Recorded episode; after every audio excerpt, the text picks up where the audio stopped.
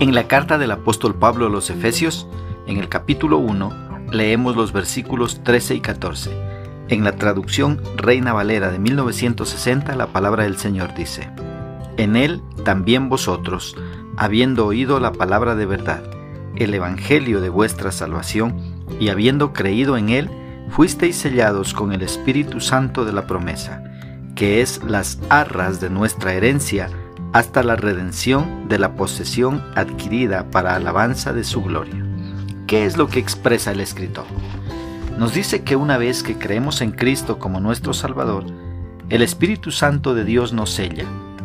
Su presencia en nuestras vidas actúa como un sello, el cual indica pertenencia, seguridad y garantía de nuestra salvación. Esto muestra que un día estaremos por la eternidad con Dios. El ser sellados con el Espíritu Santo no viene antes de que creamos, sino en el instante en que creemos en Cristo como nuestro Salvador.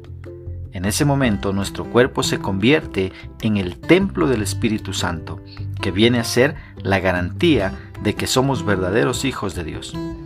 Tenemos estas arras o la garantía hasta que seamos completamente redimidos por Dios por medio de la resurrección y glorificación. Nuevamente, todo esto para alabanza de su gloria. En otras palabras, la presencia del Espíritu Santo en la vida del cristiano es la prenda o la garantía de Dios de que nuestra salvación será realizada para la eternidad. ¿Cómo podemos aplicar esta porción bíblica a nuestra vida? Primeramente agradeciendo a Dios por su palabra porque fue a través de la Biblia que llegamos a conocer al Salvador y al reconocer nuestra incapacidad y recibir a Cristo como nuestro Salvador, llegamos a formar parte de la familia de Dios.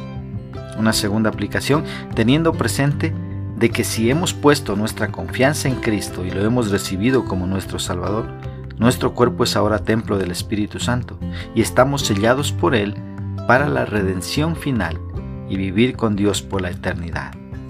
Que Dios nos ayude a poner por obra su palabra.